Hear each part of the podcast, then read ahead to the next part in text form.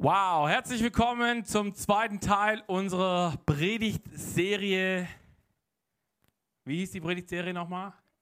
Beziehungskiste, genau. Und ihr seht, ich habe meine Beziehungskiste wieder mit dabei. Ähm, in meiner Beziehungskiste sind ganz viele Dinge drin. Und ihr seht es auch, wenn es eingeblendet wird gleich.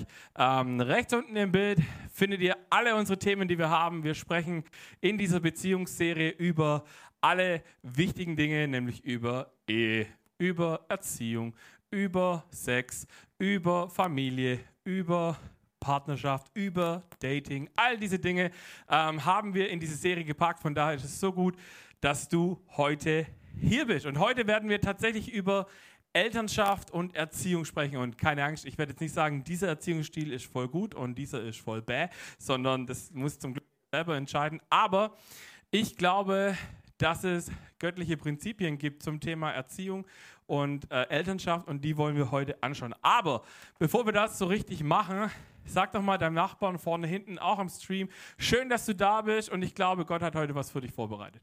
Genau. Auch am Stream zu Hause, sag es gerne deinem Nachbarn. Genau. Und wie ihr vielleicht gemerkt habt, wir sind eine Church, die eben nicht nur sich physisch trifft, sondern eben auch online. Deswegen lasst uns unseren äh, Freunden zu Hause, also gerade äh, David und Chrissy, und ich glaube, wenn ich das richtig erkenne, dann ist, dürfte es unsere liebe Debbie aus Österreich sein, die auch mit dabei ist. Lasst uns denen auf jeden Fall mal einen Applaus geben, all den Podcast-Listenern. Schön, dass ihr mit dabei seid. Ähm, ich freue mich riesig auf das, was Gott heute vorbereitet hat. Wenn ich sage, wir reden heute über Beziehungen bzw. über ähm, über Erziehung und Elternschaft, dann können wir das, wenn wir da ins Wort Gottes reinschauen, natürlich immer nur in Ausschnitten machen, weil ich äh, habe es euch letzte Woche erzählt, es gibt allein zum Thema Familie, Sexualität und Umgang mit, äh, mit, der, mit der älteren und jüngeren Generation gibt es, glaube ich, über 200 verschiedene Bibelverse, die direkt darüber sprechen und ganz viele andere, die äh, da so indirekt drüber sprechen. Und ich habe letzte Woche einen Bibelvers dabei gehabt und ich habe den in der Vorbereitung diese Woche wieder aufs Herz gelegt gekriegt, weil ich glaube, dass wir diese Serie auf diesen Punkt, äh, auf diesen Bibelvers, glaube ich, aufbauen sollen. Und der steht in Jesaja 55, die Verse 8 und 9. Er sagt: Meine Gedanken sind nicht eure Gedanken und meine Wege sind nicht eure Wege. Denn wie der Himmel die Erde überragt, so sind auch meine Wege höher als eure Wege und meine Gedanken höher als eure Gedanken. Ich habe letzte Woche gesagt, ich glaube, dass Gott, egal wie viel du über Beziehungen weißt und ich über Beziehungen weiß, ich glaube, Gott als Erfinder der Beziehung hat ein bisschen mehr Ahnung davon. Und ähm, deswegen lade ich dich ein. Vielleicht entdeckst du heute in dieser Message so Punkte, die, wenn du selber Vater oder Mutter bist, wo du denkst, oh wow, die habe ich selber noch gar nicht so gedacht. Oder vielleicht aus dieser Kinderperspektive zu sagen, wow, da haben mein Vater oder meine Mutter irgendwie nicht göttlich mit mir, sind da nicht göttlich mit mir umgegangen oder haben da nicht göttlich mit mir gelebt. Ähm, und ich lade dich ein, lass es einfach mal zu und dann schauen wir mal, was wir daraus lernen können. Weil unser Thema heute heißt, wir lernen bessere Elternschaft. Das Coole ist, es ist ein Lernprozess für immer. Wir werden, glaube ich, wir können jeden Tag was dazu lernen. Ähm, ich lerne jeden Tag bei meiner Tochter was dazu. Ähm, von daher, und ich mache wahrscheinlich auch genügend falsch. Deswegen habe ich mir gedacht, der erste Punkt heute Abend, was sagt eigentlich die Bibel zum Thema Erziehung? Und ich habe euch mal einen Bibeltext mitgebracht, der steht, äh, steht in Epheser 6 und da lesen wir Epheser 6, 1 bis 3. Ihr Kinder gehorcht euren Eltern. Super Satz, oder? Wer ist dafür, dass wir hier aufhören zu lesen? Ich glaube, zu Hause gehen jetzt alle Elternhände nach oben. Äh, ihr Kinder, gehorcht euren Eltern. So möchte es der Herr. Guck mal hier, das wird sogar Paulus unterstreicht es nochmal. Nicht nur gehorcht, sondern der Herr will, dass ihr den Eltern gehorcht. Warum? Das ist das erste, äh, Ehre deinen Vater und deine Mutter. Das ist das erste Gebot, das mit einer Zusage verbunden ist. Mit der Zusage, dann wird es dir gut gehen und du wirst lange auf dieser Erde leben. Ich finde es voll äh, interessant, dass Paulus äh, da damit anfängt und sagt, okay, ihr Kinder gehorcht euren Eltern, weil so will es Gott. So hat Gott gesagt, wenn wir, den kind, äh, wenn wir Kinder unseren Eltern gehorchen, dann ist es gut. So, jetzt wäre das aber nur die halbe äh, Wahrheit an dieser Bibelstelle. Aber lasst uns mal kurz an diese zehn Gebote nochmal rangehen. So, also ich weiß nicht, wer von euch die zehn Gebote kennt. Ähm, ich fasse mal kurz zusammen. Die ersten zwei Gebote gehen eigentlich darum, dass Gott sagt, geh nicht schändlich mit meinem Namen um. Und, ach so, by the way, ich bin dein Gott und sonst keiner. Ähm, das, dritte, das dritte Gebot ist das Sabbatgebot, wo es heißt, hey, ähm, ich habe einen Tag Ruhe genommen und ich glaube, dass es dir auch gut tut, wenn du einen Tag in der Woche eine Pause machst. Und dann kommt dieses vierte Gebot, das ist das erste Gebot, wie es heißt, eben mit dieser Zusage. Ehre Vater und Mutter, damit es dir gut geht und du lange lebst in dem Land, das ich dir geben werde, heißt, glaube ich, in den äh, Mosebüchern. Und die anderen Gebote gehen dann so ein bisschen um das Thema mit unseren Mitmenschen. Du sollst niemanden umbringen. Macht, glaube ich, ziemlich viel Sinn. Äh, du sollst nicht stehlen. Ist auch nicht so das schlechteste Gebot, glaube ich. Äh, eins, was ich ziemlich cool finde, ist, du sollst nicht neidisch sein, ähm, weil all diese Dinge tun dir am Ende nicht gut. Spannend ist, wie es diesen Bibelvers gibt äh, bei der Ehe, da werden wir auch noch drauf eingehen, so dieses, ihr Frauen gehorcht euren Männern, ordnet euch den Männern unter, wo dann die meisten Männer aufhören zu lesen. Hören, glaube ich, die meisten Eltern an dieser Stelle aufzulesen, wo es heißt, ihr Kinder gehorcht euren Eltern. Aber es geht noch weiter, weil im nächsten Vers lesen wir folgendes. Ihr und ihr Väter verhaltet euch euren Kindern gegenüber so, dass sie keinen Grund haben, sich gegen euch aufzulehnen. Erzieht sie mit der nötigen Zurechtweisung, und Ermahnung, wie der Herr es tut. Finde ich einen spannenden Gedanken, weil wenn, mein, wenn ich mir wünsche, dass meine Tochter mir auf mich hört und auf meine Erziehung hört, dann sollte ich auch sie so behandeln, dass ich ihr keinen Grund gebe, dass sie sich gegen mich auflehnen muss. Das ist ein spannender Gedanke. Ihr merkt wieder, in göttlichen äh, Sphären, wie man so schön sagt, äh, gibt es nicht nur so eine Einseitigkeit. Es bedingt sich immer und es hat irgendwie immer die Waage. So, wenn die Kinder gehorchen sollen, dann müssen die Eltern auch einen guten Job machen. Sonst wird es schwierig. Sonst hat man nicht, nicht so Lust zu gehorchen. Ich weiß nicht, wie es dir so geht. Ich finde es mega spannend. Ich habe hab gelesen, dass in der Psychologie, die haben herausgefunden, dass das, was du in den ersten sechs Lebensjahren lernst, dass das dein Normal definiert. Und ich habe euch ein Bild mitgebracht, wie dieses Normal aussehen könnte. Ihr seht hier, äh, vielleicht ist das, das, also das ist, glaube ich, das Normal in manchen Familien, so Papa und Sohn sitzen auf der Couch, trinken Bier und Mama serviert was zu essen.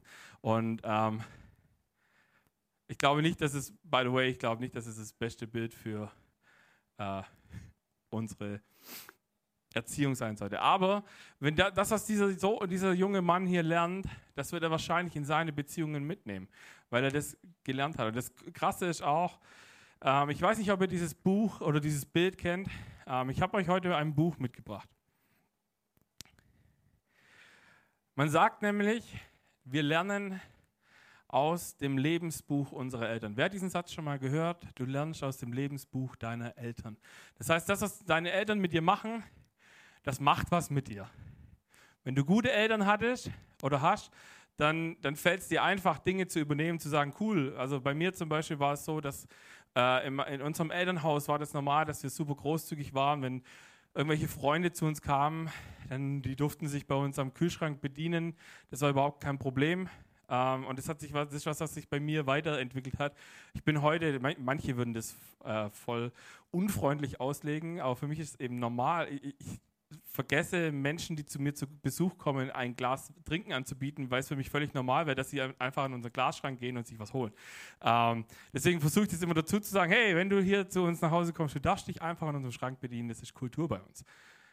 Das fällt mir ziemlich leicht, sowas zu übernehmen, aber vielleicht äh, gibt es diesen einen Satz, vielleicht hast du ihn schon mal gehört, wenn ich mal groß bin, dann mache ich das ganz anders. Wer hat das schon mal gesagt oder gedacht oder gehört? Hand aufs Herz, Genau. Ähm, und wer hat es erlebt, dass es dann wirklich anders gemacht hat? okay, es wedeln welche mit den Händen. Also ich glaube, es gibt immer wieder Momente, ähm, die, die fallen uns, glaube ich, nicht unbedingt bewusst auf, aber ich glaube, es gibt immer wieder so Muster, in die wir reinfallen und dann denken, Mist, das wollte ich doch eigentlich immer anders machen, wenn ich mal in der Situation bin. Und das Coole ist, genau das ist dieses Lebensbuch unserer Familie. Und ich glaube, dass Gott da heute Abend mit uns was angehen möchte.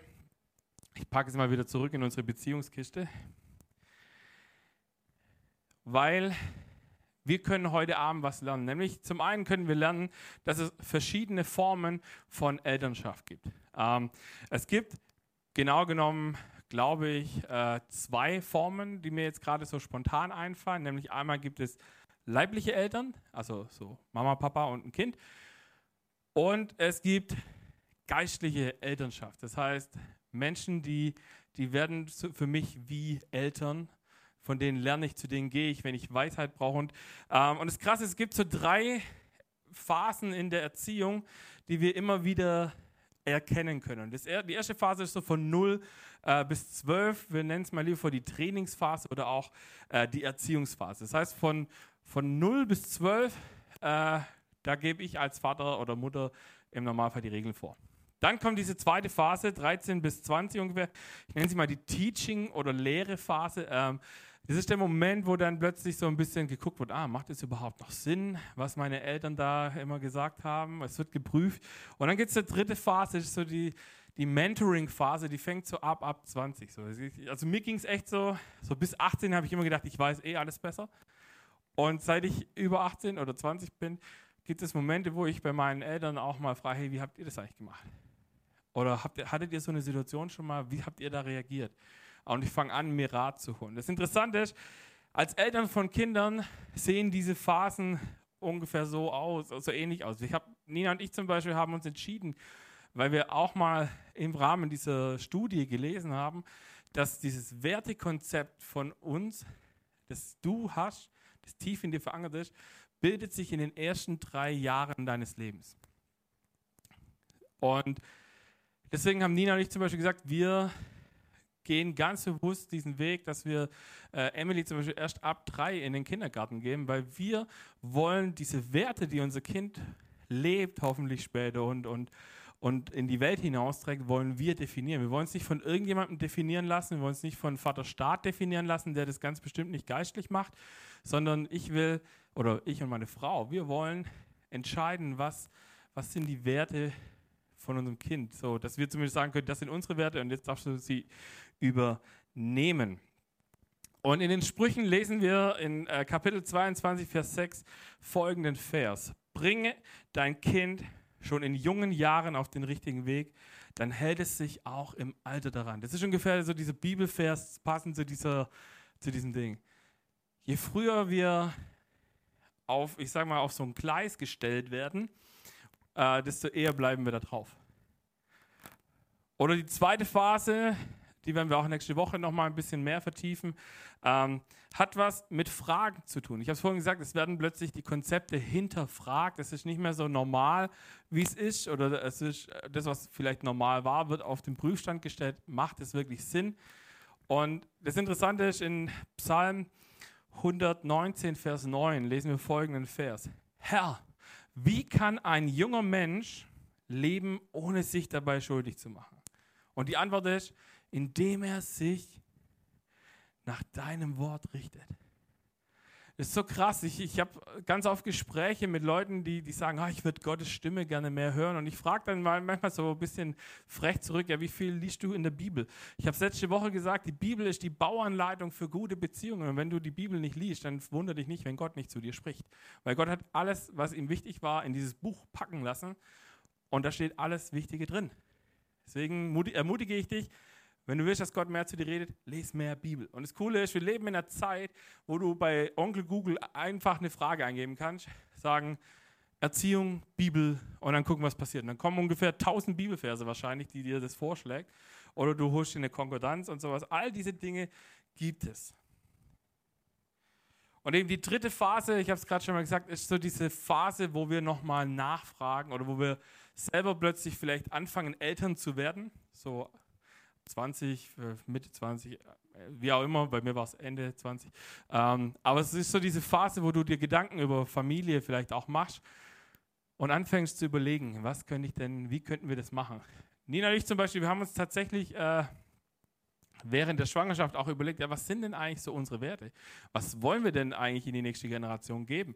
Und das Coole ist, äh, wenn es dich interessiert, bleib nachher zu Coming Home, weil äh, da haben wir die Werte, die wir für die Kirche gesetzt haben, sind auch die Werte, die wir uns als Familie genommen haben, weil es sehr viel einfacher ist, die Werte äh, in beiden äh, Situationen zu leben, wenn es die gleichen sind.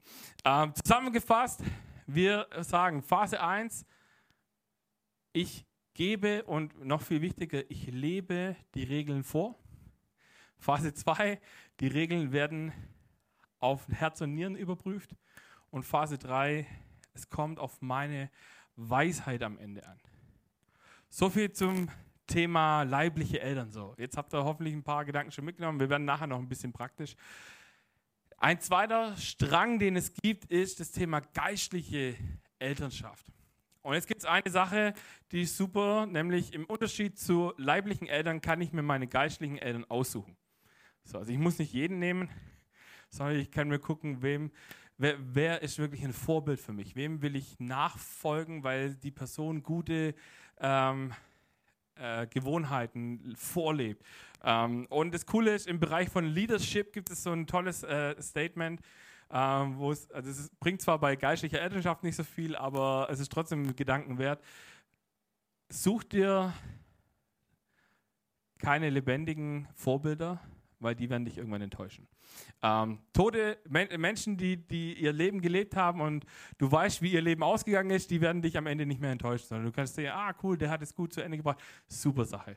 Ähm, und dasselbe hast du eben auch bei Eltern, bei deinen leiblichen Eltern, aber auch bei geistlichen Eltern. Geistliche Eltern können dich enttäuschen, deswegen sei auch da einfach easy und sag, okay, ähm, es sind Menschen und Menschen sind leider nicht perfekt.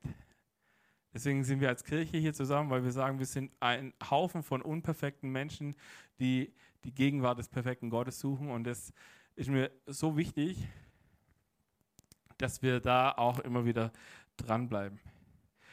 Geistliche Eltern, wie gesagt, sind jetzt nicht unbedingt leibliche Eltern. Es können auch deine leiblichen Eltern sein, by the way. Wenn du sagst, hey, mein Vater, Mutter, die sind so krass im Glauben unterwegs, ich will das erleben, wie sie äh, oder, oder das so umsetzen, wie sie das gemacht haben, oder ich will mir meinen Rat bei ihnen holen, dann go for it. Aber meistens sind geistliche Eltern nicht deine leiblichen. Und wisst ihr, was das Coole ist? Jeder von euch, egal wo du gerade bist, hier im Kino, zu Hause, ob du den Podcast hörst, jeder von euch kann geistlicher Vater oder geistliche Mutter werden. Du musst kein Glaubens-Superheld sein, du musst nicht sagen, ich bin der Beste und jetzt kommt alle zu mir, sondern je ehrlicher du bist, desto besser. Und das Krasse ist zum Beispiel, es gibt eine Bibelstelle in 1 Timotheus 4, Vers 12, da sagt Paulus zu Timotheus, niemand hat das Recht, auf dich herabzusehen, nur weil du noch jung bist. Also es hat, geistliche Elternschaft hat auch nicht direkt was mit Alter zu tun. Natürlich ist es immer geschickt, wenn du ein paar Jahre älter bist, weil du dann ein paar mehr Jahre Lebenserfahrung hast, aber es hat in erster Linie nichts mit Alter zu tun, weil sei den Gläubigen ein Vorbild in allem, was du sagst und tust, ein Vorbild an Liebe, Glauben und Reinheit. Das ist krass. In all dem, ich weiß noch, wie meine Eltern immer gesagt haben früher, dass ich so eine Art Glaubensvorbild für sie bin. So meine Eltern sagen das über mich. Und ich fand es immer, ich fand es am Anfang fand immer irgendwie spannend, weil ich dachte, ist das jetzt nicht irgendwie verkehrte Welt? Aber es ist in der Zwischenzeit weiß ich, was sie eigentlich damit gemeint haben. Ich war, ich habe ihnen helfen können in dem, was ich vorgelebt habe, dass sie auf einen Weg mitgekommen sind, auf dem sie heute zum Glück noch unterwegs sind. Und das Krasse ist, auch in unserem Glaubensleben können wir diese drei Phasen durchleben. Also das, was du, wenn du jetzt in einem, ich sage es mal, in einem klassischen christlichen Elternhaus aufgewachsen bist, dann überschneiden sich die Phasen wahrscheinlich. Ähm, aber wenn du, nehmen wir mal an, du hast vielleicht ein bisschen später erst zu Jesus gefunden, dann glaube ich, es gibt auch solche, ich nenne es jetzt einfach mal Erschütterungen in deinem Glaubensleben, ähm, die kommen mal na, einfach nach so ein paar Jahren. Und das Krasse ist, wenn du neu im Glauben bist, das, was du die ersten sechs Jahre lebst, erlebst, ist, glaube ich, auch dein könnte dann dein Normal sein. Das heißt, je nachdem, was du erlebst, ob du in deinen ersten Jahren Ermutigung, Freisetzung und solche Dinge erlebst, dann, dann wird es für dich normal und du gehst vielleicht in eine Church rein und merkst, oh krass, hier wird nicht so krass ermutigt, hier wird nicht so positiv gesprochen, hier wird keine Ahnung was gemacht, dann, dann wirst du merken, okay, das ist nicht der Platz, an dem ich mich wohlfühle. Oder wenn du vielleicht genau andersrum das erlebst und merkst, okay, du kommst vielleicht aus einer Gemeinde, die, die ist sehr stark mit Regeln und, und der böse Gott und der, der dich für, keine Ahnung was, verdammen wird, wenn du falsch denkst und in die Recht, äh, was auch immer machst. Und dann kommst du vielleicht irgendwo hin, wo das vielleicht nicht ganz so krass gelebt wird und du denkst dir plötzlich, oh, das fühlt sich irgendwie nicht richtig an. Obwohl es vielleicht voll richtig wäre und du, du, du fühlst dich vielleicht komisch und da muss Gott, darf Gott und sollte Gott was bei dir aufbrechen lassen. Und das Krasse ist auch in diesen Phasen, gerade vor allem, wenn man dann in diese Hinterfragephase kommt. Ich weiß nicht, wer von euch, der mit Jesus unterwegs ist, hat diese Phase schon mal gehabt, wo du, wo Dinge in deinem Leben passiert sind, wo du sagst, warum? Und, und es ist schon nicht fair. Und Gott, ich finde es richtig, richtig kacke, dass es so ist. Und diese Phasen kommen. Und dann ist es unendlich wichtig, Menschen in seinem Leben zu haben, die einem als Ratgeber dienen, die einem vielleicht wieder Orientierung geben, die geistliche Eltern sind. Und dann ist es, wie gesagt, keine Frage des Alters unbedingt, aber Menschen, die mit Jesus unterwegs sind, die sagen, hey, ich habe auch schon krasse Sachen erlebt. Ich habe auch schon Sachen erlebt, wo ich Gott gefragt habe, warum? Und am Schluss habe ich aber gemerkt, diese Warum-Frage ist was, was, was, inner, was tötet, äh, was kein Leben hervorbringt, sondern die Frage, wozu, ist plötzlich da und schafft Leben und sagt, okay, wozu kann Gott eine Situation XY gebrauchen? Und meistens ist es ja so, wenn wir in einer Situation drin stecken, die sich nicht gut anfühlt, dann sehen wir natürlich nur das, was da ist, so dieser Berg, der unüberwindlich scheint vor uns. Und dann brauchen wir Leute von außen, die sagen, hey, guck mal, aber hinter diesem Berg ist eigentlich auch wieder schön. Und wenn du nicht über den Berg drüber kommst, ich helfe dir über diesen Berg drüber. Und deswegen ist es so wichtig, wenn du noch keine Small Group hast, by the way, such dir eine Small Group, weil das sind die Orte der Ermutigung. Das ist da, wo es äh, schön wird. Das ist da, wo es herausfordernd sein kann. Das ist aber da, wo wir uns an die Hand nehmen und füreinander da sind. Zum Schluss möchte ich euch noch in, eine, äh, in einen Strang mitnehmen, den habe ich genannt, die Herausforderung bei Erziehung. Wer hätte es gedacht, Erziehung ist herausfordernd. Weil jeder von uns unterschiedliche Werte hat und unterschiedliche Wertekonzepte hat, gibt es auch nicht diese One-Size-Fits-All-Nummer, sondern du musst dir in erster Linie bewusst sein, was sind meine Werte und was möchte ich weitergeben. Und das Interessante ist, deine Werte können ganz anders sein wie meine Werte zum Beispiel. Und das heißt aber nicht, dass deine jetzt deswegen schlecht sind und meine gut. Das wäre sehr eindimensional gedacht, sondern wenn du, das ist zum Beispiel auch ganz wichtig, wenn du auf der Partnersuche bist, dort werden wir auch noch dazu kommen, wenn, wenn wir über das Dating sprechen. Ähm, das für mich wäre einer der wichtigsten Punkte, wenn es um, um Partnerschaft geht und um eine Anbahnung einer Liebesbeziehung, wäre, checke deine Werte. Haben wir ähnliche Werte? Haben wir zum Beispiel Jesus als Fundament, als Grundwert? Alles andere kann man irgendwie Kompromisse vielleicht noch finden, aber dieses Jesus-Ding wäre für mich ein absolut wichtiger Punkt. Ähm, und, und den Rest muss man zusammen ähm, auch erarbeiten. Kleiner Geheimtipp an dieser Stelle, wenn du nach Erziehungsmethoden äh, suchst oder Dinge suchst, die du sagst, hey, wie kann ich coole göttliche Prinzipien in meine Erziehung reinbringen, äh, lies die Sprüche ähm, das haben Nina und ich während der Schwangerschaft gemacht. Wir haben Sprüche gelesen äh, und haben uns da auch immer wieder Gedanken gemacht, okay, was spricht uns da an, was ist cool, was finden wir vielleicht jetzt auch weird. Ähm, aber dass wir am Ende zusammen drüber gesprochen haben und dass es vorwärts ging. Und ich habe mir gedacht, weil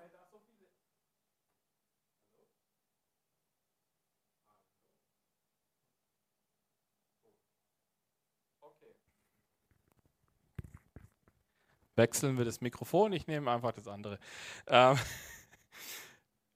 ist immer wichtig, wenn es holy wird, dann versagt die Technik an der Stelle. Ähm, deswegen, ich wollte sagen, in den Sprüchen stehen super viele coole Nuggets drin äh, zu ganz verschiedenen Themen. Ähm, deswegen lasst uns doch einfach mal direkt die Sprüche lesen. Und ich habe euch folgende äh, Verse mitgebracht aus Sprüche 6, äh, Verse 20 und 23. Dort heißt es, bewahre mein Sohn das Gebot deines Vaters. Verwirf die Weisung deiner Mutter nicht, denn das Gebot ist wie eine Leuchte, die Weisung wie ein Licht und die Zurechtweisung führen zum Leben. Es gibt ein göttliches Prinzip bei Erziehungsfragen.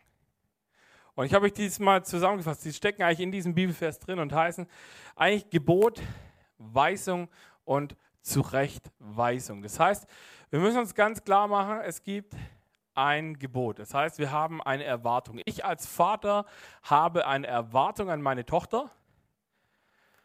Dann gibt es die Weisung, das heißt, ich erkläre, warum ich dieses Gebot, diese, äh, diese Erwartung gut finde und es gut finden würde, dass meine Tochter danach lebt. Und ich erkläre ihr aber auch, was es heißt, was die Konsequenz ist, wenn sie es nicht tut. Es ist ganz wichtig, dass wir alle drei Punkte haben, weil äh, Kinder brauchen Erziehung. Beide wollen auch wir als geistliche Kinder, wir brauchen Erziehung und Gott würde das sehr gerne machen, wenn er das darf bei uns. Das heißt, Erziehung heißt in dem Fall erstmal, wir brauchen klare Anweisungen, wir brauchen klare Erwartungen von Gott. Gott hat es zum Beispiel mit den zehn Geboten sehr deutlich gemacht, was wir sollen und was uns, also was uns gut tut und was uns nicht so gut tut. Dann weil diese klare Erwartung schafft Orientierung.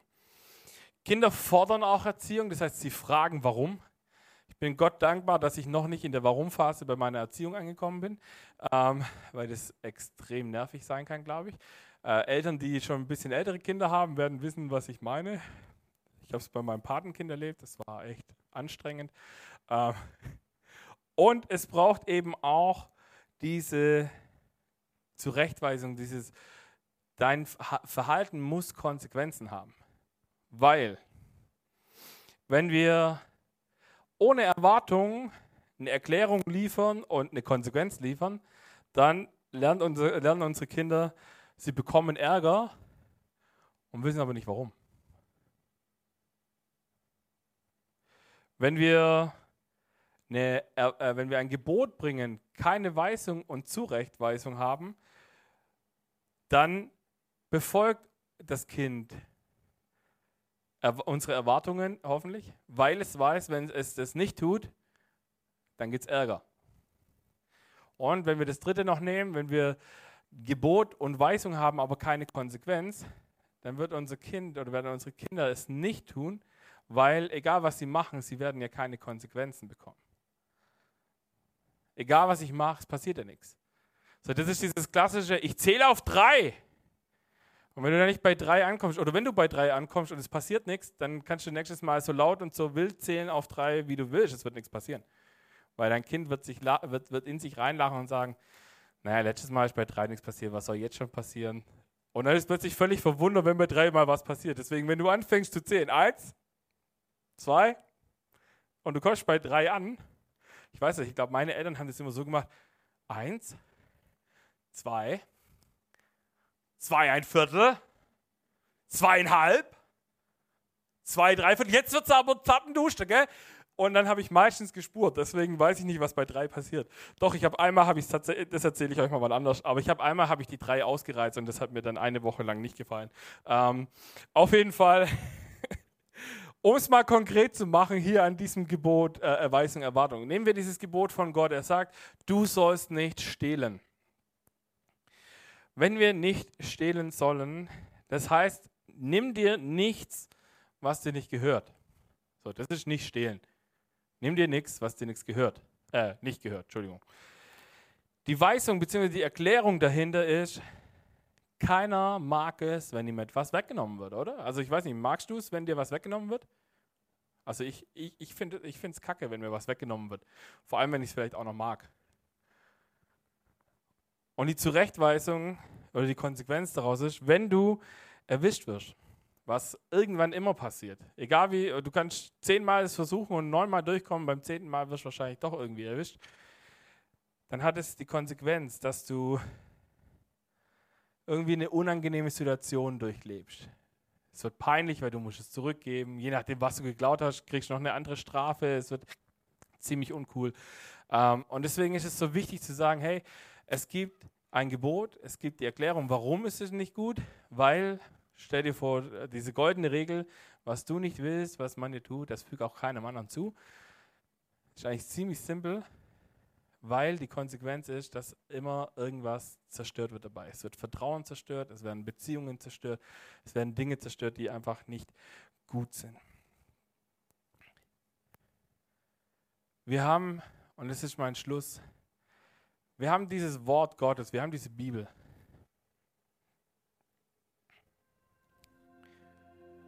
Und da stehen ganz viele Dinge drin.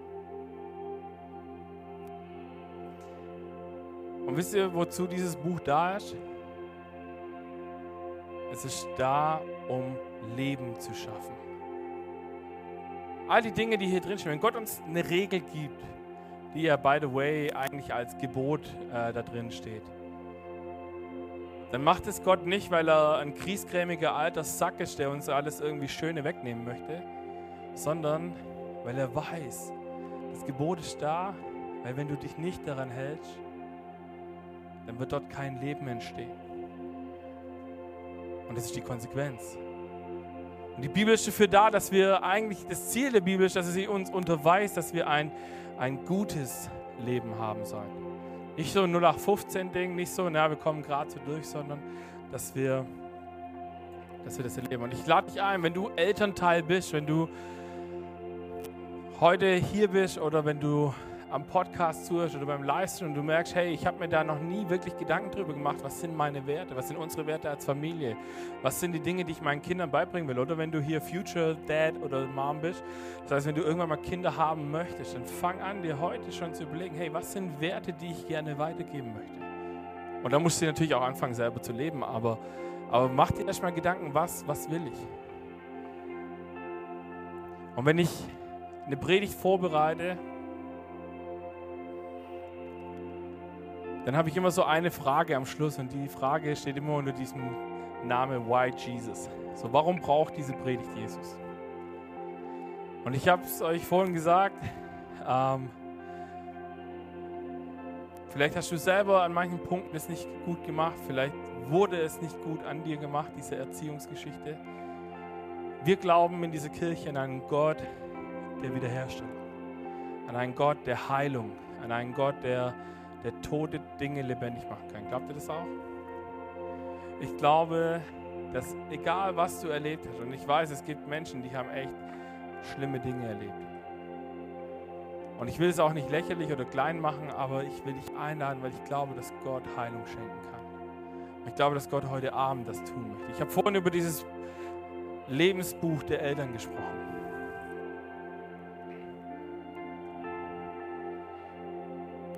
Und ich hatte in der Vorbereitung hatte ich diesen Gedanken, dass es Menschen gibt in unserer Kirche oder auch an unserem Stream oder am Podcast, irgendjemand, der das hört, der hat, der oder diese Person hat Dinge in seinem Leben erlebt, in seiner Kindheit erlebt, wo Eltern missbräuchlich gehandelt haben. Vielleicht auch geistliche Eltern missbräuchlich gehandelt haben. Ich habe vorhin gesagt, wir leben aus diesem Lebensbuch der Eltern. Wir haben Dinge in unserem Leben, die wir Muster, die wir haben, die wir, in die wir reinrutschen, obwohl wir mal gesagt haben, das mache ich mal ganz anders. Und ich lade dich ein, falls du heute Abend hier bist und sagst, ich habe sowas erlebt oder Gott vielleicht dich jetzt während des nächsten Songs gleich daran erinnern wird, dass du sowas hast, dann lade ich dich ein, mit mir heute folgenden Action Step zu tun. Reiße diese Seiten aus deinem Lebensbuch raus. Zerknüll sie und wirf sie weg.